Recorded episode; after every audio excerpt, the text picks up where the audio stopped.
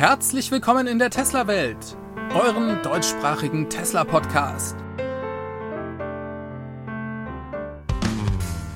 Hier die Themen: Chip im Gehirn, 5 Millionen Teslas und Gigacasting 2.0.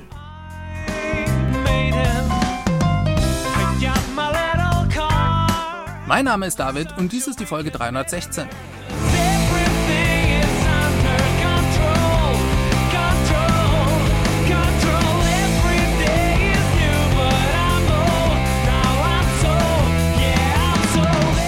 Tesla Welt wird präsentiert von Shop for Tesla.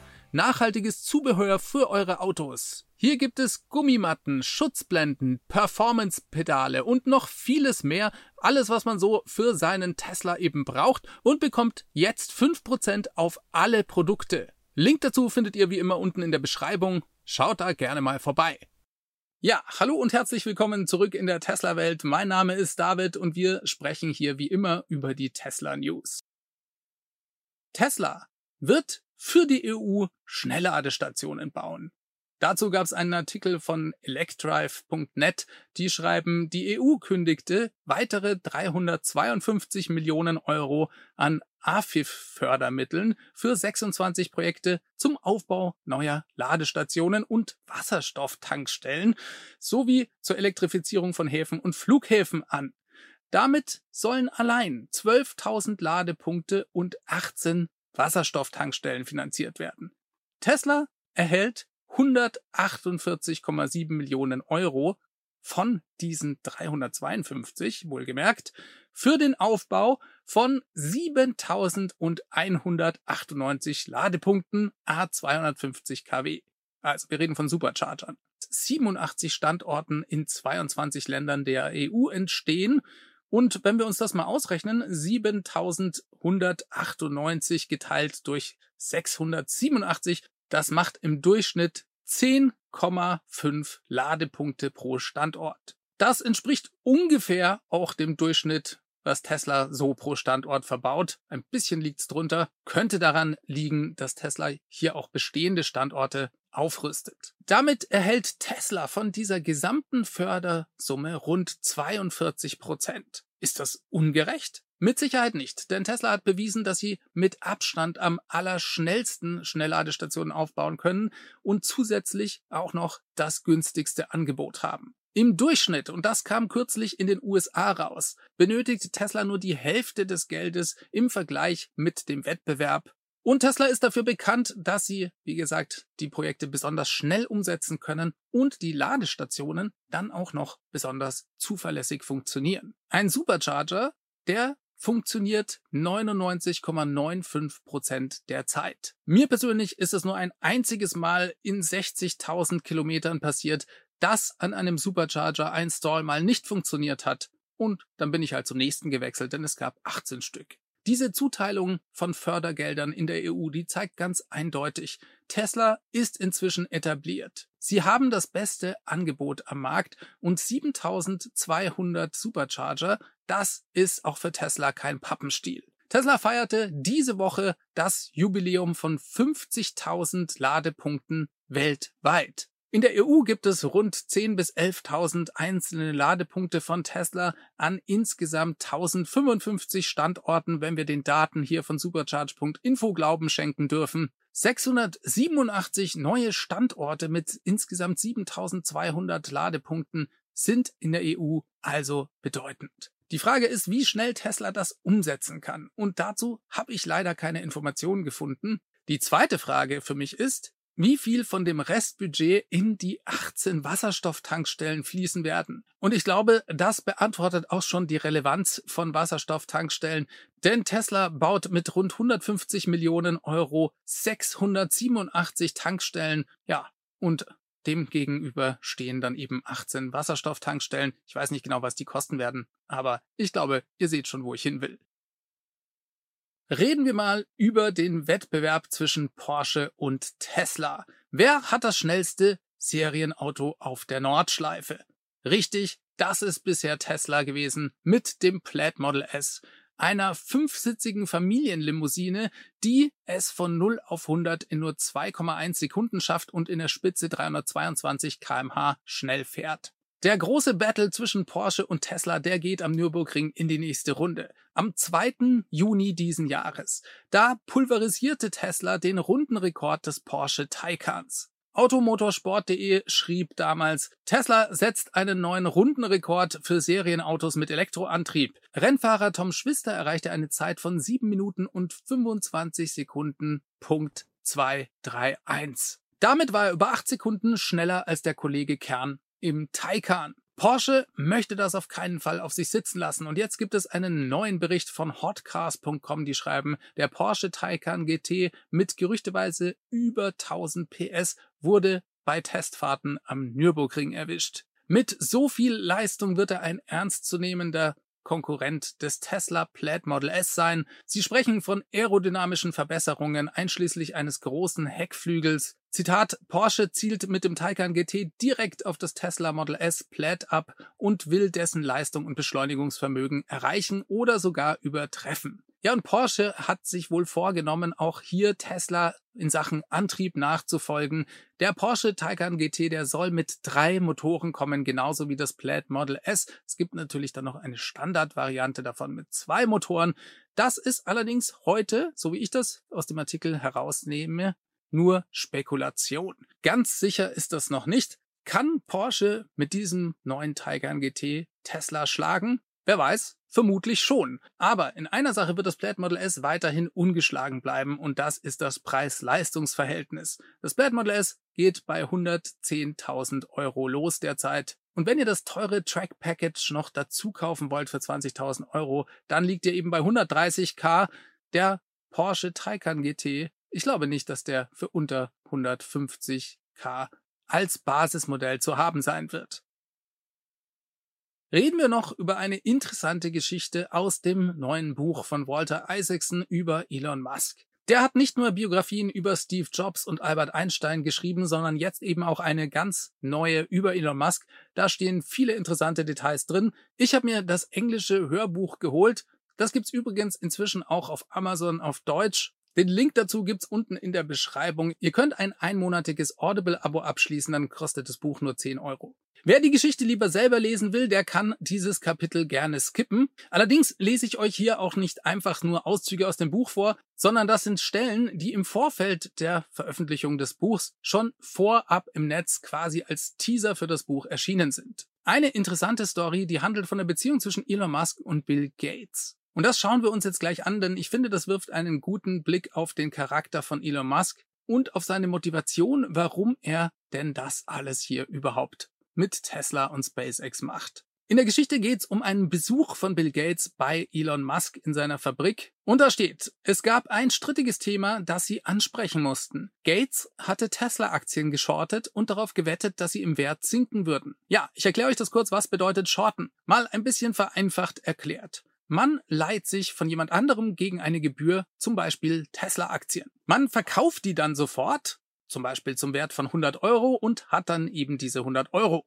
Jetzt wartet man und hofft darauf, dass der Kurs der Tesla-Aktie fällt und man später, wenn man die Aktie wieder zurückgeben muss, sie günstiger zurückkaufen kann. Zum Beispiel für 60 Euro. Dann würde man mit 40 Euro Gewinn rausgehen, abzüglich der Leihgebühr für die Aktie.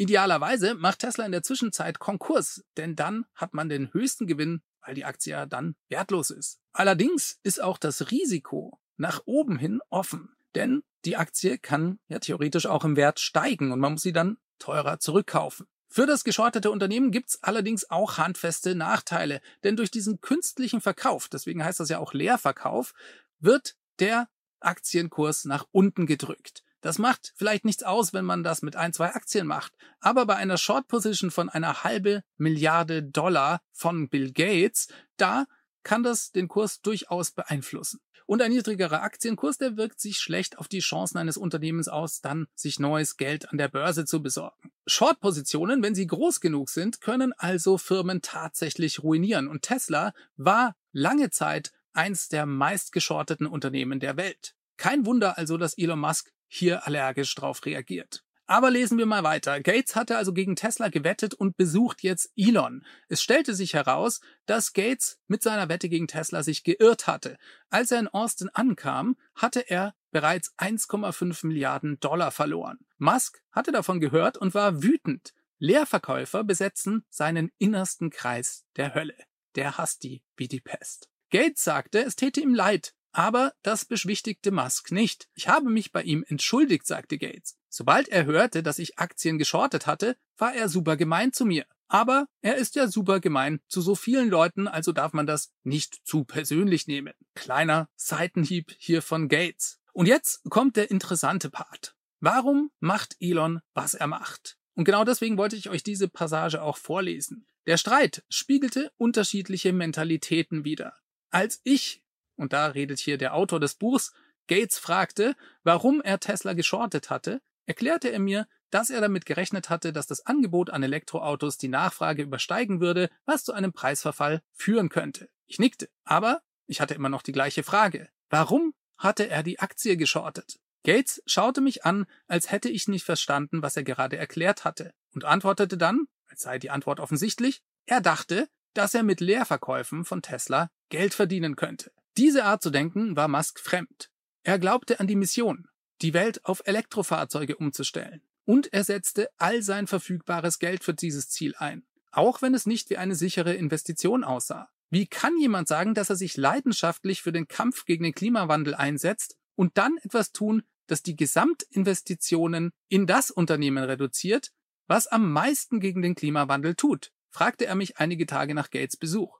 Das ist pure Heuchelei. Warum sollte man mit dem Scheitern eines Unternehmens, das Autos mit nachhaltiger Energie herstellt, Geld verdienen? Ja, diese Frage stelle ich mir auch und ich glaube, das fasst ganz gut Elons Mentalität zusammen, warum er das tut, was er eben tut. Tesla feiert gerade den 50.000. Supercharger weltweit. Darüber hatten wir bereits gesprochen. Jetzt gibt es aber Fotos davon. Tesla Charging postete dazu und schrieb, September 2012 6 Supercharger. September 2023 50.000 Supercharger. Die Zukunft ist elektrisch. Ja, und dazu gibt es schöne Bilder des 50.000. Supercharger. Der steht übrigens nicht irgendwo in der Welt, wie Tesla das hier schreibt, sondern der steht in Kalifornien und zwar in Roseville. Er ist knallrot für die Leute, die hier den Podcast hören und das Bild nicht sehen können, mit einer schönen Speziallackierung und einer Plakette, auf der 50.000. Supercharger draufsteht. Herzlichen Glückwunsch an Tesla, eine unglaubliche Leistung in dieser Zeit. Dann auch noch ein Hinweis zum Tesla Wall Connector, also zur Wallbox von Tesla. Darüber hatten wir auch gesprochen und jemand hat mich da gefragt, wie denn das in der App funktioniert. Die neuen Funktionen, die benötigen tatsächlich ein Update der Tesla App und das ist jetzt wohl da. Schaut also mal nach, ob ihr sowohl beim Tesla Wall Connector als auch bei der App auf dem neuesten Stand seid, dann solltet ihr in den Genuss dieser neuen Features kommen. Auch in den USA kann man den Wall Connector jetzt übrigens als Produkt in der App hinzufügen. Falls jemand das in Deutschland schon gesehen hat oder gemacht hat, der kann das hier gerne mal unten in die Kommentare schreiben. Wir wechseln mal das Thema. 20% mehr Gehalt haben die US-Autohersteller wie GM zum Beispiel seinen Mitarbeitern angeboten. Und die haben gesagt, auf gar keinen Fall. Wir streiken. Wir wollen deutlich mehr haben und auch noch weniger arbeiten. Der Streik ist jetzt offiziell. Hier sehen wir auf Bildern Arbeiter, die das Werksgelände verlassen und den Streik beginnen. Zum allerersten Mal in der Geschichte der Automobilindustrie werden hier übrigens die drei größten Hersteller in den USA, Stellantis, Ford und GM, gleichzeitig bestreikt. Das gab's in dieser Form noch nie und ich würde denken, das hilft nicht unbedingt dabei, wenn man gerade versucht, Elektroautos profitabel und kompetitiv zu bauen. Genau das sollte der Fokus der Automobilhersteller und auch der Mitarbeiter sein.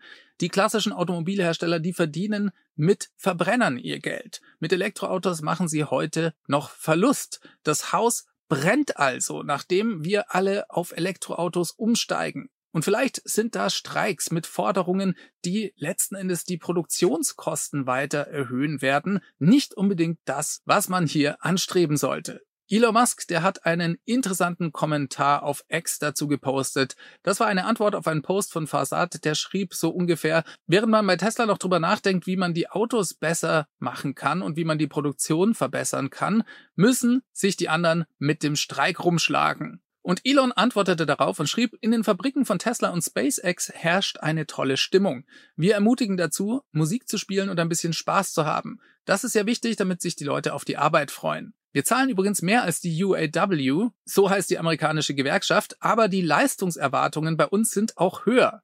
Einige unserer Techniker, die am Fließband arbeiten, sind am Laufe der Jahre durch Aktienzuteilungen des Unternehmens zu Millionären geworden. So also der Kommentar von Elon Musk zu den Streiks. Und ich habe mir gedacht, das ist doch ein guter Anlass, sich mal zu überlegen, ob das denn überhaupt für heutige Mitarbeiter noch relevant ist. Denn ja, es stimmt sicherlich, dass es Mitarbeiter bei Tesla gab, die vielleicht auch am Fließband waren und eines Tages dann durch die Aktienzuteilungen sogar zu Millionären wurden. Aber ist es dann für heutige Mitarbeiter überhaupt relevant? Ist das theoretisch denn überhaupt nochmal möglich, dass Tesla weiter so im Wert steigt, dass man auch heute noch vom Fließbandarbeiter zum Millionär werden kann? Ich sag's euch gleich vorab, das weiß tatsächlich kein Mensch. Aber zumindest darüber nachdenken, kann man und sollte man auf jeden Fall. Gerade wenn man bei Tesla arbeitet. Viele von den Mitarbeitern, die haben vielleicht noch nie Aktien von irgendeinem Unternehmen besessen. Nicht jeder investiert ja in Aktien, vor allem nicht in Einzelaktien und die Frage ist durchaus berechtigt, was das denn überhaupt bringt. Jetzt habe ich dazu natürlich eine Meinung und die kann ich euch auch gerne sagen, aber auch gleich ganz klar vorweg, das hier ist keine Finanzberatung. Ich kann euch lediglich sagen, was ich machen würde. Mit dem autonomen Fahren, vorausgesetzt Tesla löst das tatsächlich. Und Dingen wie Dojo und dem Tesla-Bot. Da wird das in Zukunft absolut verrückt, wenn man sich die Zahlen anschaut und sich dann einen möglichen Tesla-Aktienwert ausrechnet. Was würde ich also tun, wenn ich bei Tesla arbeiten würde und Aktien bekommen würde? Ich würde das wie eine Variable auf mein Gehalt ansehen, vielleicht auch ein bisschen wie ein Lotto-Ticket, aber vor allem eben wie ein potenzielles Upgrade meines Gehalts. Das aber vor allem langfristig gesehen. Deswegen wäre mein Ziel als Tesla-Mitarbeiter, die Anzahl meiner Aktien zu optimieren und diese dann ganz lang zu halten. Ich wäre vielleicht noch ein bisschen risikofreudiger und würde mich eher auf Optionen für mehr Aktien entscheiden als für tatsächliche Aktien. Mein Fokus lege immer darauf, möglichst viele Aktien zu haben und die möglichst lange zu halten. Denn ihr seht's am Aktienkurs, Tesla ist sehr volatil. Da geht's mal 70, mal 80 Prozent runter, aber eben dann auch wieder nach oben. Langfristig sind die Chancen aber aufgrund der genannten Themen sehr, sehr gut, denke ich. Schaut euch mal das Price Target von ARK Invest fürs Jahr 2030 an. Nehmen wir mal an, ihr habt 150 Tesla Aktien heute. Die würden einem Wert von ungefähr 39.000 Euro entsprechen. Dann könnte man damit, wenn man sich mal die verschiedenen Price Targets für 2030 anschaut, schon relativ weit kommen. Und wenn ihr das auf euer Jahresgehalt dann rückwirkend runterbricht, dann wäre das sicher kein schlechter Deal. Das würde dann auch das jetzige Jahresgehalt sicherlich in einem ganz anderen Licht dastehen lassen. Wie aber meine Nachbarin früher immer so schön sagte, die Zukunft wissen niemand. Es könnte also auch weitaus weniger interessant werden, aber die Chance gibt es. Und hey, als Tesla-Mitarbeiter bekommt ihr Aktien. Genau darauf weist Elon hin und naja, es ist nicht zu unterschätzen. Wenn ihr da weiter einsteigen wollt, dann empfehle ich euch ein Video, das ich zusammen mit dem Alex Vogt aufgenommen habe. Darin haben wir uns genau über das Zukunftspotenzial von Tesla unterhalten. Das verlinke ich euch hier und auch unten in den Show Notes. So, dann habe ich noch ein paar schöne Bilder aus Shanghai für euch. Und zwar vom neuen Model 3 Highland, das hier im Shanghai Southport gerade darauf wartet, auf Schiffe verladen zu werden. Und zwar in großen Stückzahlen. Wuba hat hierzu tolles Drohnenmaterial aufgenommen. Das Video dazu verlinke ich euch selbstverständlich auch unten sowie seinen Twitter-Account. So wie es ausschaut, läuft der Produktionshochlauf bei Tesla, was das neue Model 3 angeht, hervorragend. Erste Fahrzeuge gibt es bereits jetzt in den verschiedenen Tesla Showrooms zu besichtigen. Da könnt ihr also gerne mal vorbeischauen und die Fahrzeuge werden bald in Massen folgen. So, und dann gab es noch eine interessante Änderung, diesmal im Konfigurator fürs Model Y in den USA. Denn Tesla hat jetzt die Einstiegsvariante, das Standard Range Model Y sozusagen, aus dem Konfigurator gestrichen. Das war nicht genau das gleiche Standard Range Model Y, das es bei uns zu kaufen gibt, denn es handelte sich auch hier um eine allradgetriebene Version. Und zwar die Version, die aus der Texas Gigafactory kommt und bereits die 4680er Zellen verbaut hat. Die gibt's jetzt nicht mehr. In den USA könnt ihr jetzt lediglich das Long Range Model Y und das Performance Model Y kaufen. Damit ist der Einstiegspreis für ein Model Y in den USA wieder auf 50.490 Dollar gestiegen. So viel kostet nämlich die Long Range Variante. Und die Frage ist, warum macht Tesla das? Ich glaube, auf der Hand liegen die 4680er Zellen. Denn Tesla steht kurz davor, den Cybertruck zu launchen und dafür haben sie eine besonders leistungsfähige 4680er Zelle auch in petto, die sogenannte Cybercell. So stand es im letzten Quartalsbericht drin und ich könnte mir sehr gut vorstellen, dass Tesla hier die Kapazitäten, was die Produktion der 4680er Zellen angeht, eben auf den Cybertruck konzentriert. Eine andere Möglichkeit ist natürlich auch, dass diese Cybercell irgendwann auch ins Model Y Einzug erhalten soll und deswegen diese ältere Generation oder die ältere Art und Weise, die Zellen herzustellen, jetzt nicht mehr relevant ist. Interessanter Move. Das dritte Quartal ist ja fast vorbei und wir haben immer noch keine Ankündigung für ein Delivery-Event für den Cybertruck. Mal sehen, wann das kommt und mal sehen, wann Tesla wieder ein Model Y mit 4680er Zellen baut. Ich bin schon sehr gespannt. Die Gigacastings 2.0. Tesla hat ja in den letzten Jahren die Art und Weise, wie Autos hergestellt werden, revolutioniert. Und ein großer Bestandteil davon waren die sogenannten Gigacastings. Also das Herstellen des vorderen und auch hinteren Rahmenteils im Druckgussverfahren mithilfe riesiger Pressen. Die hat Tesla in Auftrag gegeben und zwar bei der Firma Idra aus Italien. Die wurden speziell für Tesla hergestellt und die Idee dafür ist eigentlich nichts Neues. Das hat Tesla nicht erfunden. Allerdings hat sich bisher keiner in der Automobilindustrie getraut, ein derart hohes Risiko einzugehen. Denn diese großen Druckgusspressen, die sind sehr, sehr schwierig zu bedienen und man braucht sehr viel Ahnung und Know-how, was zum Beispiel die Aluminiumlegierung auch angeht. Hier konnte Tesla auch immer wieder seine Verbindung zu SpaceX nutzen und hier gerade im Punkto Materialwissenschaften sehr profitieren. Jetzt zieht die gesamte Automobilindustrie nach, so langsam aber sicher. Darüber reden wir gleich noch, aber hier geht's vor allem jetzt um einen Artikel, der bei Reuters erschienen ist. Der titelt Tesla erfindet den Automobilbau mit einem leisen Durchbruch neu. Dieser Artikel ist äußerst spannend, da werden wir jetzt mal ein bisschen tiefer einsteigen. Da steht, Tesla hat eine Reihe von Innovationen kombiniert, um einen technologischen Durchbruch zu erzielen, der die Art und Weise, wie das Unternehmen Elektroautos herstellt, verändern wird. Das könnte Elon Musk dabei helfen, sein Ziel der Halbierung der Produktionskosten zu erreichen, das sagten fünf Personen, die mit der Angelegenheit vertraut sind, gegenüber Reuters. Ja, und dann geht's um die Gigapressen bei Tesla, die mit 6000 Tonnen beziehungsweise sogar 9000 Tonnen Schließdruck arbeiten und die ganze Automobilindustrie auf den Kopf stellen. Volvo zieht inzwischen nach. Auch von Hyundai wurde gerade bekannt, dass sie ab 2026 sogenannte Gigapressen einsetzen wollen. Und das müsst ihr euch schon mal vorstellen, was das hier für ein Vorsprung für Tesla bedeutet, wenn Hyundai erst 2026 damit um die Ecke kommt. Das bedeutet schon mal einen sechsjährigen Vorsprung für Tesla und Tesla steht ja auch nicht still, sondern die Verfahren werden weiterentwickelt. Tesla hat sehr viel Erfahrung mit diesem Druckgussverfahren gesammelt. Ihr könnt euch ja mal überlegen und ausrechnen, wie viel Aluminium Tesla inzwischen durch seine Druckgussmaschinen gejagt hat. Weiter im Text. Um seinen Vorsprung auszubauen, nähert sich Tesla einer Innovation, die es dem Unternehmen ermöglichen würde, fast den gesamten Unterboden seines Elektroautos in einem Stück zu gießen. Im Gegensatz zu den etwa 400 Teilen eines herkömmlichen Autos, so behaupten die mit der Sache vertrauten Personen. Ja, und wir haben es bereits beim hinteren Rahmenteil des Model Ys erlebt. Das hat bei Tesla 70 Teile, die alle zusammengebaut werden mussten, ersetzt. Und Tesla sparte sich 300 Roboter in der Fabrik, die diese 70 Teile hätten zusammenbauen müssen. Ihr könnt euch die Auswirkungen vorstellen, dies bedeuten würde, wenn Tesla hier vorderes, hinteres Rahmenteil und auch das Battery Pack in der Mitte in einem Guss hinbekommt. Das Know-how ist ein Kernstück von Teslas Unboxed Fertigungsstrategie, die Elon Musk im März vorgestellt hatte, ein Dreh- und Angelpunkt seines Plans, in den kommenden zehn Jahren zig Millionen billige Elektroautos produzieren zu können.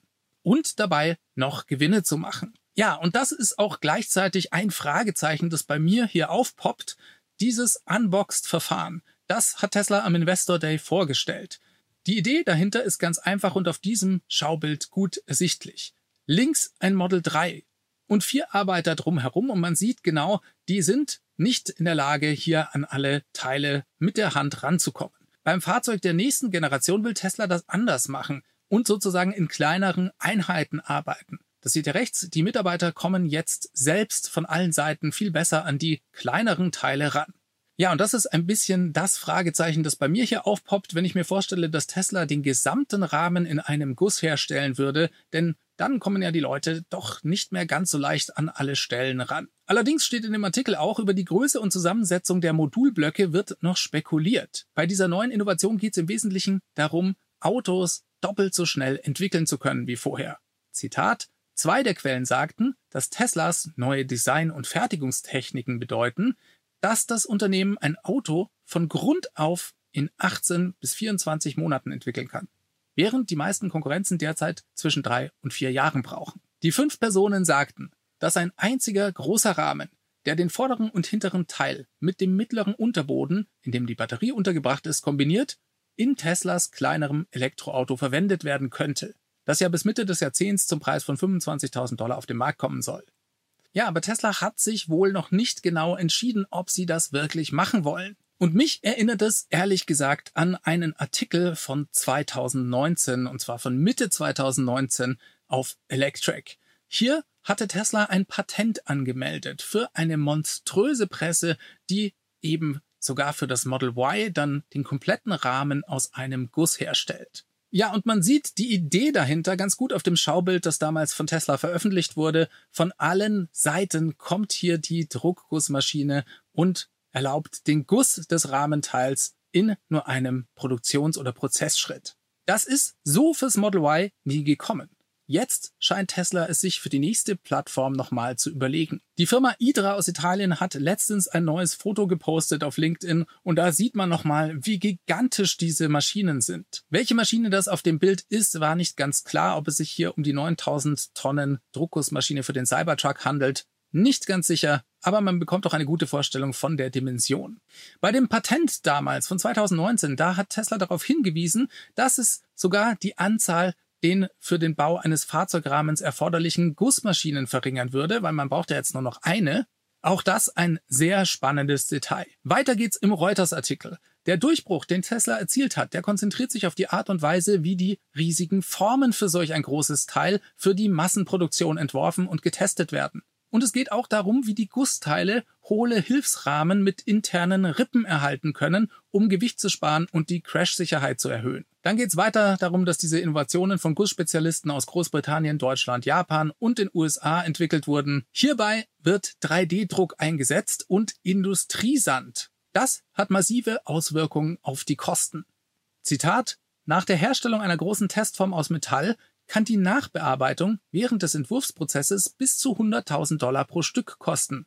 Die komplette Neuanfertigung der Form kann sich auf bis zu 1,5 Millionen Dollar belaufen, so ein Gussexperte, und ein anderer sagte, dass der gesamte Entwurfsprozess für eine große Metallform in der Regel etwa 4 Millionen Dollar kosten würde. So teuer ist es, allein die Form für die Maschine herzustellen. Und auch genau das war ein Grund für andere Automobilhersteller, das nicht zu machen, Tesla hat sich aber gesagt, wir bauen so viele Autos, Shoutout zum Tesla Model Y, das dieses Jahr das meistverkaufte Auto der Welt wird, dass sich das dann eben trotzdem lohnt. Ja, jetzt könnt ihr euch vorstellen, wenn bei jeder Designänderung für die Form erstmal 100.000 Dollar weg sind, dass dies ein Problem darstellt. Trotzdem war es immer Elons Vision, hier einen Weg zu finden, den gesamten Rahmen in nur einem Guss herzustellen. Das zeigt auch ganz gut dieses Patent von 2019. Ja, und genau deswegen hat sich Tesla dann an Firmen gewandt, die im 3D-Druckverfahren Testformen aus Industriesand herstellen können.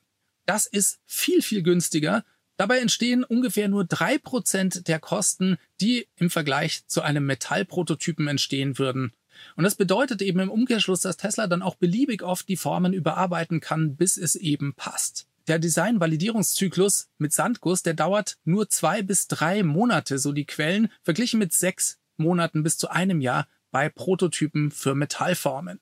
Und genau deswegen kann Tesla dann eben ein komplettes Fahrzeugdesign innerhalb von nur 18 Monaten bis zwei Jahren aus dem Boden stampfen. Also in der Hälfte der Zeit im Vergleich zum Rest der Autoindustrie.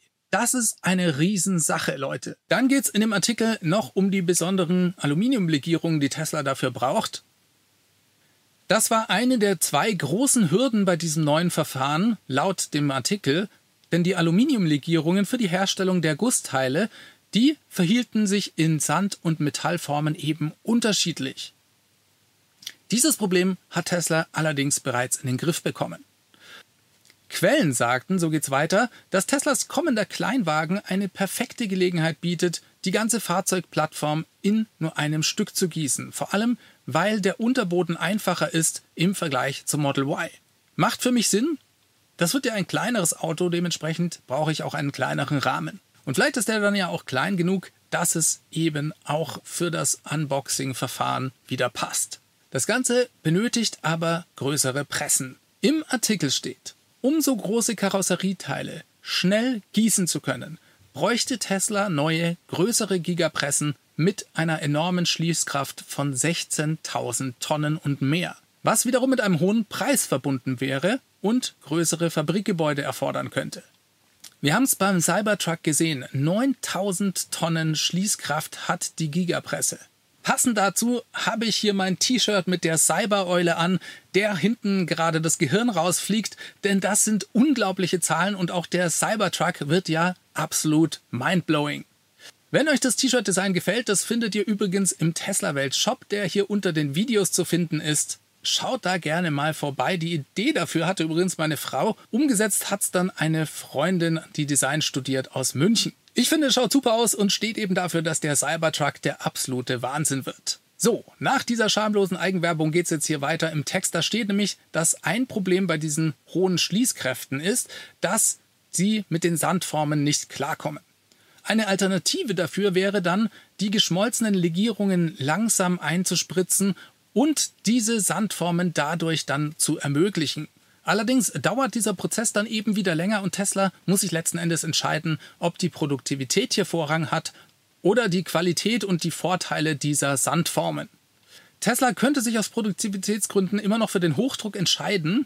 Zu diesem Zeitpunkt wissen wir nicht, welche Entscheidung Tesla treffen wird. Interessant war dieser Artikel aber auf jeden Fall und ich dachte, der verdient unsere Aufmerksamkeit. Tesla bleibt nicht stehen, es geht immer weiter. Kommen wir mal zu ein paar interessanten Zahlen aus dem Tesla Energy Bereich. Hier geht's um die Software von Tesla namens Autobidder. Die erlaubt am Strommarkt in Echtzeit den gespeicherten Strom in den Megapacks weiter zu verkaufen. Und zwar das möglichst gewinnbringend. Hier gab's einen interessanten Beitrag auf LinkedIn von jemandem namens Rohan Ma. Der arbeitet bei Tesla und zwar im Bereich Energy Optimization und er schrieb, Teslas Autobidder hat bis nächstes Jahr sein direkt verwaltetes globales Portfolio auf über 7 Gigawattstunden Batteriespeicher erweitert.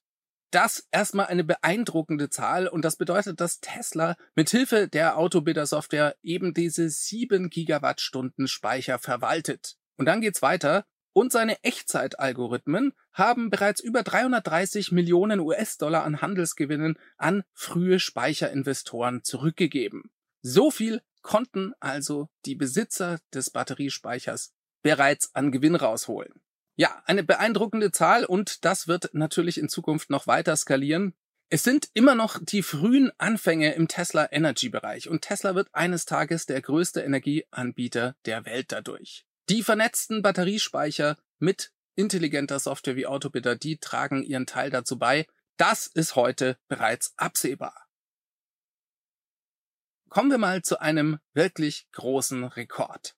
Tesla hat das 5 Millionste Auto gebaut. Das haben sie auf ihrem chinesischen Weibo-Account erstmal veröffentlicht und dann schrieben sie auch auf Twitter, in dieser Woche haben wir unser 5 Millionstes Auto produziert. Vielen Dank an die Tesla-Besitzer für ihre anhaltende Unterstützung. Ja, herzlichen Glückwunsch an das gesamte Tesla-Team an dieser Stelle für die herausragende Arbeit, die sie da tun. Denn 5 Millionen Tesla, das bedeutet auch 5 Millionen Verbrenner weniger auf der Straße. Und das sollte man doch feiern. Das 5 Millionste Fahrzeug war übrigens ein weißes Model 3 Highland. Das war gut auf dem Bild zu erkennen. Und Sawyer Merritt auf Twitter, der ist mal hergegangen und hat verglichen, wie lange Tesla jeweils gebraucht hat, um eine Million Fahrzeuge zu bauen. Das ging mit der ersten Million los. Das war natürlich die schwerste. Dafür hat Tesla zwölf Jahre lang gebraucht. Ja, und ihr könnt euch sicherlich noch dran erinnern, das ging mit dem quasi handgefertigten Tesla Roadster los. 2000 und ein paar zerquetschte, ich glaube 2400 oder so, hat Tesla davon gebaut. Wenn ihr die genaue Zahl kennt, schreibt sie bitte unten in die Kommentare. Und danach kam das Tesla Model S. Auch das aus heutiger Perspektive selbstverständlich in homöopathischen Dosen, denn maximal 50.000 Stück hat Tesla jährlich vom Model S gebaut. Dann kam das erste Volumenfahrzeug, das Tesla Model 3. Wir erinnern uns an die Production Hell von 2017, 2018. Ja, und Tesla wäre daran fast eingegangen. In einer unglaublich schwierigen Zeit fürs gesamte Team, aber auch für Elon Musk haben sie versucht, damals auf 5000 Fahrzeuge pro Woche zu kommen. Das sind aufs Jahr gerechnet dann auch eigentlich nur 250.000 Fahrzeuge. Das muss man sich immer mal wieder auf der Zunge zergehen lassen. Wenn ihr diese Zeit nochmal im Detail Revue passieren lassen wollt, dann holt euch das neue Buch von Walter Isaacson, die Biografie von Elon Musk. Link dazu gibt's unten in der Beschreibung, kann ich euch nur empfehlen. Ja, und nach dem Model 3 ging's mit dem Model Y weiter. Model X habe ich jetzt sogar vergessen. Das kam natürlich noch zwischen dem Model S und Model 3, aber ebenfalls mit maximal 50.000 Stück pro Jahr. Also wie gesagt, diese erste Million Fahrzeuge, die war die schwerste mit zwölf Jahren bei Tesla. Dann die zweite Million in nur 15 Monaten. Das muss man sich mal vorstellen. Dann kam die dritte Million und auch hier nochmal eine massive Steigerung. Die wurde in lediglich 10 Monaten hergestellt. Die vierte Million dann in nur sieben Monaten und jetzt, für die fünfte Million, hat Tesla sechseinhalb Monate gebraucht. Unglaublich, oder? Ja, und wann, glaubt ihr denn bitte, wird Tesla dann das sechs Millionste Fahrzeug produziert haben? Prognosen und natürlich nur falsche Antworten bitte wie immer in die Kommentare. Mein Tipp ist übrigens der 10. März 2024. Plus, minus zwei, drei Tage. Im März nächsten Jahres schauen wir dann nochmal nach. Das Verrückte ist aber, dass wir 2024 dann nicht nur das 6 Millionenste Fahrzeug sehen werden, wir werden auch die 7 Millionen und die 8 Millionen noch 2024 erleben. Absolut unglaublich. Und 2025 und in den Jahren danach wird es dann vollkommen irre. Ja, wer soll denn jetzt all diese Fahrzeuge bitte kaufen? Und dazu gab es eine schöne Grafik in einem Newsartikel von Bloomberg. Die wollen wir uns jetzt mal anschauen, denn die erklärt ganz gut, wie das exponentielle Wachstum aussieht. Das haben wir ja gerade schon bei der Fahrzeugproduktion erlebt, aber hier geht's jetzt mal um die Nachfrage. Der Titel des Artikels war US-Elektrofahrzeugverkäufe erreichen bahnbrechendes Tempo. Und hier interessanterweise gar kein so großer Unterschied zu den Produktionszahlen von Tesla. Bloomberg schreibt hier, es dauerte ein Jahrzehnt, um die erste Million Elektrofahrzeuge zu verkaufen. In den USA wohlgemerkt. Dann zwei Jahre, um die zweite Million zu erreichen und nur ein Jahr, um zur dritten Million zu kommen. Und wir schauen nochmal bei den Tesla-Produktionszahlen nach. Zwölf Jahre für die erste Million, die zweite Million dann in 15 Monaten, das ein bisschen schneller als der Verkauf in den USA und die dritte Million dann bei Tesla in zehn Monaten produziert und in den USA wurde die dritte Million Fahrzeuge in nur zwölf Monaten verkauft. Ja, und ihr seht das ganz gut, diese Kurven, die gleichen sich. Und so wird es eben auch in Zukunft weitergehen. Die Welt wechselt auf den elektrischen Antrieb und deswegen wird Tesla überhaupt kein Problem haben, hier seine Fahrzeuge zu verkaufen. Vor allem nicht, weil Tesla mit Hochdruck schon seit jeher daran arbeitet, die Produktionskosten der Fahrzeuge so weit nach unten zu treiben, dass der durchschnittliche Verkaufspreis immer weiter fällt. Tesla will 2030 bereits 20 Millionen Fahrzeuge pro Jahr bauen. Und die Nachfrage für diese Fahrzeuge ist direkt daran geknüpft, ob die Leute sich die Autos auch leisten können. Deswegen ist heute schon klar, der durchschnittliche Verkaufspreis bei Tesla, der wird weiter purzeln. Die Autos werden also billiger. Wir sehen das gerade bei der Vorbereitung der nächsten Fahrzeugplattform, die die Produktionskosten nochmal halbieren soll. Ja, unglaubliche Zeiten stehen bei Tesla an. Es wird super spannend. Ich freue mich total, dass wir das alle zusammen hier erleben dürfen. Und wenn ihr in diesem Bezug nichts mehr verpassen wollt, dann abonniert doch bitte den Kanal. Lasst mir auch einen Daumen nach oben da, wenn euch das Video gefällt. Darüber würde ich mich sehr freuen. Wenn ihr übrigens daran interessiert seid, mal eine Tour durch die Gigafactory in Grünheide zu machen, dann gibt es jetzt eine Chance dafür. Das geht nämlich ab jetzt über das Empfehlungsprogramm bei Tesla. Tesla Europe postete dazu, das Empfehlungsprogramm umfasst jetzt auch Werksbesichtigungen. Empfehlen Sie Freunden und Verwandten eine Probefahrt oder eine Tesla-Bestellung, um Punkte zu verdienen. Ja, 15.000 dieser Punkte oder Credits braucht man dafür. Dazu müsst ihr im Prinzip zwei Autos weiterempfehlen, dann habt ihr die Chance zu einer Werksbesichtigung in Grünheide. Ihr dürft bis zu drei Gäste mitbringen, also insgesamt vier Personen und die müssen über 16 Jahre alt sein. Das die Voraussetzungen. Man darf selbstverständlich keinerlei Fotos und Videos aufzeichnen. Dennoch ist es ein spektakuläres Ergebnis. Ich hatte bereits das Glück, bei der Gigafactory Eröffnung die letzte Tour zu machen kann ich euch nur empfehlen, es ist wirklich beeindruckend. Ja, Tesla hat in den USA genau das gleiche gemacht und die Führungen für das Werk in Austin, Texas sind sogar bereits voll.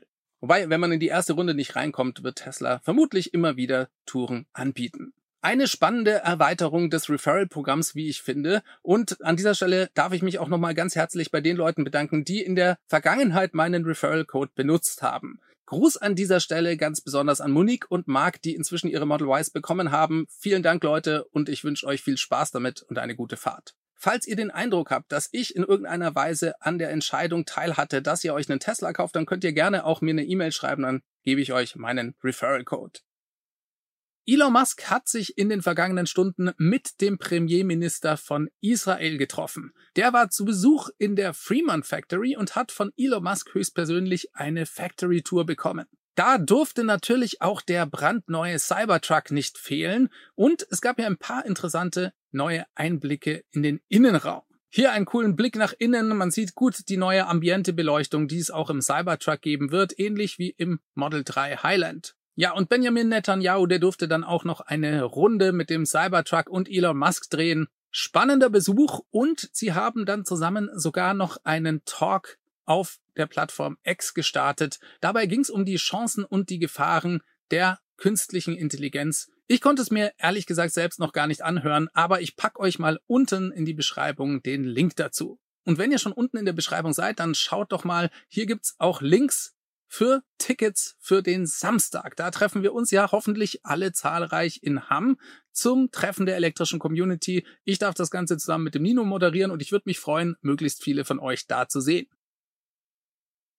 Dann traf sich Elon Musk auch noch mit dem türkischen Regierungschef. Dieses Treffen fand in New York statt. Und hier gab es einen interessanten Reuters-Artikel zum Thema Tesla-Fabrik in der Türkei. Zitat. Der türkische Präsident Tayyip Erdogan hat Elon Musk gebeten, eine Tesla-Fabrik in der Türkei zu bauen. So die Kommunikationsdirektorin des Landes am Montag. Und dann wurde Musk mit den Worten zitiert, dass viele türkische Zulieferer bereits mit Tesla zusammenarbeiten würden und dass die Türkei einer der wichtigsten Kandidaten für eine nächste Fabrik sei. Schön für die Türkei, aber es ging bei dem Treffen auch nicht nur um Tesla, sondern es ging auch unter anderem um SpaceX und Starlink. Hier ein weiteres Musk-Zitat aus dem Artikel. SpaceX wolle mit den türkischen Behörden zusammenarbeiten, um die erforderliche Lizenz für das Angebot von Starlink-Satellitendiensten in der Türkei zu erhalten. Ja, und dann gab es noch eine Einladung von Erdogan an Elon Musk zu einem türkischen Technologiefestival, dem sogenannten Technofest Ende September in Izmir. Und Elon Musk sagte, er würde da gerne teilnehmen.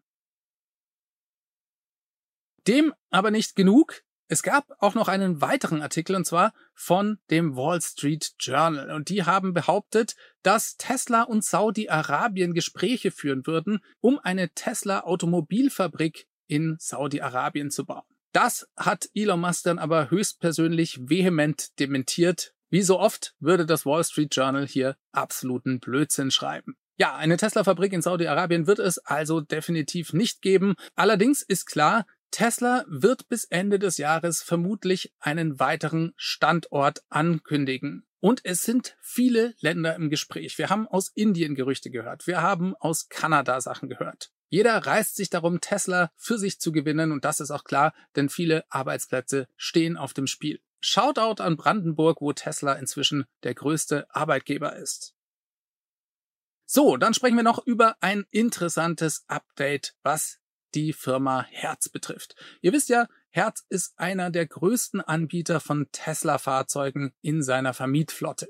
Und der X-Account in Nordamerika von Tesla, der postete jetzt, alle Herzvermietungen in den USA erlauben jetzt vollen Zugriff auf die Tesla-App. Das bedeutet, dass Sie die schlüssellose Ver- und Entriegelung per Telefon nutzen können, den Innenraum aus der Ferne vorkonditionieren können und den Ladestatus verfolgen können und vieles mehr. Dazu gab es ein tolles Video, da wird gezeigt, wie einfach die Verbindung zwischen App und dem Telefon hergestellt werden. Einfach einen QR-Code im Fahrzeug scannen und los geht's. Das ist absolut klasse und ich hoffe, dass wir das bald schon auch bei anderen Vermietern sehen werden. Miles und Co. Gebt mal ein bisschen Gas. Und dann gab es noch einen zweiten Post und darin stand, wenn Sie Cloud-Profile in Ihrem Tesla aktiviert haben, werden Ihre Einstellungen automatisch auf den Mietwagen übertragen. Ja, Leute, und das ermöglicht dann die ultimative Tesla Experience auch im Mietfahrzeug. Ich find's absolut grandios und andere Leute, die vielleicht noch keinen Tesla haben, die kommen dann auch erstmal so richtig in den Genuss der Tesla-App.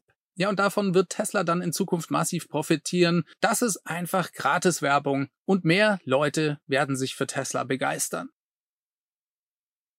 Ja, und dann sprechen wir noch über ein interessantes Update und hier geht es um die Kameras im Auto. Das Ganze kommt von notatesla-app.com, die schrieben, Zitat, die kontinuierlichen Updates von Tesla sind gut dokumentiert, aber manchmal sind die undokumentierten Änderungen die größere Überraschung.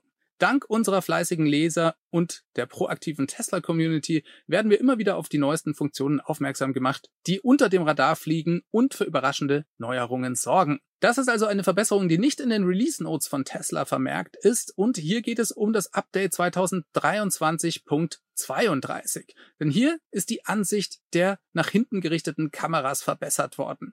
Zitat, mit dem Update 2023.32 hat Tesla die Ansicht der Rückfahrkamera verbessert indem das Videobild so beschnitten wurde, dass der Kofferraum im oberen Teil der Rückfahrkamera nicht mehr zu sehen ist und auch ein Großteil des Stoßfängers im unteren Teil entfernt wurde. Das Bild wurde also ein bisschen beschnitten. Allerdings konnte notatesla-app.com nicht bestätigen, ob das auch bei allen Fahrzeugen so gemacht wird. Im Moment sind das nur Hardware 4 Fahrzeuge. Ich persönlich bin der Meinung, dass Tesla dies aber auch bei der Hardware 3 so machen wird, denn es geht ja hier um das Beschneiden. Denn wenn der im Anschnitt zu sehende Kofferraum da gestört hat, dann könnten sie das ja auch bei allen Kameras gleich machen. Das hat ja erstmal mit der Auflösung der Kameras nichts zu tun. Jetzt hat Tesla aber auch noch die Qualität verbessert und das betrifft auch die Hardware 3. Wie haben sie das gemacht? Die Videonachbearbeitung wurde verbessert und bietet jetzt einen verbesserten Weiß- und Farbabgleich. Diese Verbesserungen führen zu einer natürlicher wirkenden Videodarstellung, das für die Live-Ansicht, aber auch für Nutzung von Funktionen wie Wächtermodus oder der Dashcam. Ja, und das sieht man auch sehr gut auf dem Foto, das sie hier zum Vergleich gepostet haben. Ein klareres und besseres Bild, nur durch Softwareveränderungen im letzten Update. Das ist doch klasse. Ich habe das Update noch nicht. Wenn ihr es schon habt, schreibt mal unten in die Kommentare, ob ihr da einen Unterschied feststellen könnt und ob das Bild bei Hardware 3 Fahrzeugen, falls ihr eins habt, auch beschnitten ist. Übrigens, falls ihr noch auf der Suche nach einem coolen Tesla-T-Shirt seid, dann schaut mal unten im Tesla Welt Merch Shop vorbei. Der ist ganz neu mit einigen sehr coolen neuen Designs. Schaut euch das mal an. Auch das unterstützt diesen Kanal. Die Firma Neuralink. Die arbeitet an einer Schnittstelle zwischen dem menschlichen Gehirn und Computern. Denn heute ist die Situation eigentlich so, dass wir, wenn wir mit Computern sprechen wollen, immer unsere Finger benutzen über die Tastatureingabe. Das geht aber nicht schnell genug. Und deswegen hat sich Elon Musk mit Neuralink zum Ziel gesetzt, diese Kommunikation massiv zu erhöhen und zu skalieren. Das ist aber kein Selbstzweck, sondern es geht darum, uns in Zukunft möglichst symbiotisch mit den Maschinen zu vernetzen. Denn Elon weiß genau, dass eines Tages die künstliche Intelligenz unsere Intelligenz weit überflügeln könnte. Und um da nicht den Anschluss zu verlieren, denkt er, ist eine symbiotische Beziehung mit den Maschinen die beste. Ganz nach dem Motto, if you can't beat them, join them. Das klingt vielleicht alles etwas verrückt und noch nicht so ganz greifbar für uns heute, allerdings hat Neuralink auf dem Weg dahin ganz andere Ziele.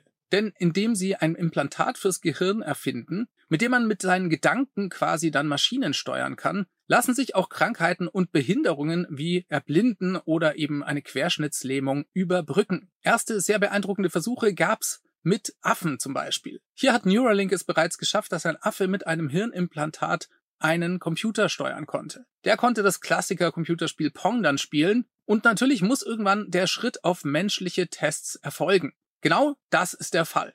Es gab einen neuen Blog-Eintrag auf der Seite von Neuralink. Hier schreiben sie, die erste klinische Studie von Neuralink am Menschen ist zur Bewerbung von Probanden freigegeben. Wir freuen uns bekannt geben zu können, dass wir die Genehmigung des überprüfenden unabhängigen institutionellen Prüfungsgremiums und unseres ersten Krankenhausstandortes erhalten haben, um mit der Rekrutierung für unsere erste klinische Studie am Menschen zu beginnen. Die Prime-Studie, das steht kurz für Precise Robotically Implanted Brain Computer Interface, wird eine bahnbrechende Studie für unser vollständig implantierbares drahtloses Brain-Computer Interface, das BCI. Die Studie zielt darauf ab, die Sicherheit unseres Implantats N1 und des chirurgischen Roboters R1 zu bewerten, der das Ganze implantiert, und die anfängliche Funktionalität unseres BCIs zu beurteilen. Es geht darum, dass Menschen mit Lähmungen externe Geräte mit ihren Gedanken steuern können. Dann beschreiben sie ein bisschen genauer, was da passieren wird. Während der Studie wird der R1-Roboter verwendet, um die ultrafeinen und flexiblen Fäden des N1-Implantats in einer Hirnregion zu platzieren, die die Bewegungsabsicht steuert. Dieses erste Implantat von Neuralink, das hat 64 sogenannte Threads. Das sind diese kleinen Fäden, die ins Gehirn implantiert werden. Die sind dünner als ein menschliches Haar. Und auf diesen 64 Threads sind dann 1024 Elektroden verteilt. Die nehmen die Signale aus dem Gehirn auf, wenn man an bestimmte Bewegungen denkt, und senden die drahtlos an eine App, die diese dann auswertet. Aber lesen wir mal weiter. Sobald das N1-Implantat eingesetzt ist, ist es kosmetisch unsichtbar und soll Gehirnsignale aufzeichnen und drahtlos an eine App übertragen, die die Bewegungsabsicht entschlüsselt. Das ursprüngliche Ziel unseres Brain-Computer-Interfaces ist es, Menschen die Möglichkeit zu geben, einen Computercursor oder eine Tastatur allein durch ihre Gedanken zu steuern. Das ist also der erste Schritt. An wen richtet sich die Studie oder wer wird gesucht? Zitat Menschen mit Tetraplegie aufgrund von Rückenmarksverletzungen und amyotropher Lateralsklerose kommen möglicherweise in Frage. Ja, Tetraplegie, das ist eine Form der Querschnittslähmung, bei der alle vier Gliedmaßen betroffen sind. Ja, und dann kommt hier die Aufforderung, sich ins Patientenregister einzutragen, wenn man der Meinung ist, dass man für diese Studie in Frage kommt. Ich habe vor einiger Zeit bereits ein Video zu einem Neuralink-Event gemacht. Das verlinke ich euch hier gerade nochmal. Dort wurden die damaligen Ergebnisse vorgestellt für alle die, die hier tiefer einsteigen möchten. Ja, wie lange geht diese Studie überhaupt? Die Studie wird etwa sechs Jahre in Anspruch nehmen. Zitat. Während dieser Studie werden Sie regelmäßige Nachuntersuchungen mit unserem Expertenteam durchführen, um Fortschritte zu überwachen und sicherzustellen, dass das Neuralink BCI weiterhin wie vorgesehen funktioniert. Die Primärstudie umfasst dabei etwa 18 Monate. Und dann folgt eine Phase von fünf Jahren zur Nachbeobachtung mit insgesamt 20 Untersuchungen. Ja, wer kommt genau für diese Studie in Frage? Es geht um Leute mit Querschnittslähmung, bei denen alle vier Gliedmaßen, also Arme und Beine, betroffen sind. Man muss über 22 Jahre alt sein. Wenn es durch einen Unfall passiert ist, muss der Unfall über ein Jahr her sein. Und es gibt noch ein paar weitere Einschränkungen. Zum Beispiel darf man keinen Herzschrittmacher haben, man darf keine Epilepsie haben und man darf für seine Nachbehandlung auch keine MRTs machen müssen. Bewerben kann man sich auf der Webseite. Mal ganz im Ernst, würdet ihr das in Erwägung ziehen? Es klingt ja erstmal sehr, sehr spooky. Auf der anderen Seite würde ich mir vermutlich sagen, dass es vielleicht die einzige Chance ist, hier eine Verbesserung meiner Situation zu erhalten und gleichzeitig an einer weltbewegenden neuen Forschung teilzunehmen. Was denkt ihr? Schreibt's mir unten in die Kommentare. Eine höchst spannende Entwicklung bei Neuralink und ich bin schon sehr gespannt, wie es damit weitergeht. So, ganz zum Schluss reden wir doch noch ein bisschen über Tesla. Es sind nicht mehr viele Tage, bis das Quartal endet. Heute zum Zeitpunkt der Aufnahme noch genau zehn Tage. Und damit endet auch das Angebot von Elon Musk oder von Tesla besser gesagt an Bestandskunden und frühe FSD-Käufer hier ein Hardware-Upgrade durchzuführen, indem sie ein neues Auto kaufen. Denn von Teslas Softwarepaket FSD profitiert man hierzulande zum Beispiel noch eigentlich überhaupt nicht. Man hat sich damit vielmehr ein Versprechen auf die Zukunft gekauft, dass Tesla eines Tages das autonome Fahren lösen wird und man dann das FSD-Paket eben noch für einen relativ günstigen Preis kaufen konnte. Jetzt hängt das Ganze aber an der Hardware, also am Auto.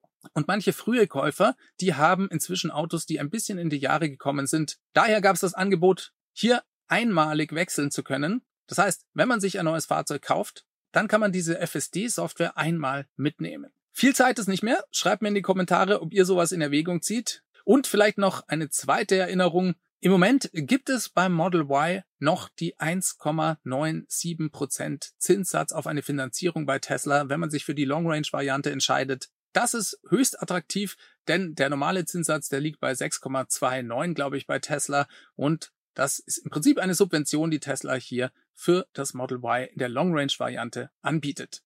Läuft vermutlich auch zum Ende des Quartals erstmal aus. Das vielleicht auch noch ein Grund, hier zuzuschlagen. Ja, und wenn wir schon bei den Erinnerungen sind, am Samstag findet das Treffen in Hamm der elektrischen Community statt.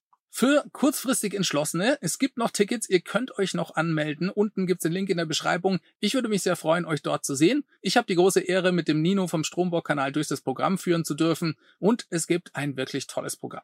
In diesem Sinne sehen wir uns vielleicht am Samstag, würde mich freuen. Macht es ganz gut. Bis dahin, ciao, ciao. Abonniert den Kanal und lasst mir doch bitte auch ein Like da. Falls ihr diesen Kanal unterstützen wollt, dann schaut mal bei Shop for Tesla rein. Hier gibt es nachhaltiges Zubehör. Ihr bekommt 5% Rabatt auf jetzt alle Produkte und ihr unterstützt damit auch weiter den Kanal. Diese Sendung wurde freundlicherweise vom Tesla Owners Club Helvetia in der Schweiz und dem TFF, dem Tesla Fahrer und Freunde e.V. unterstützt. Produziert wurde die Sendung von DF Media Creations.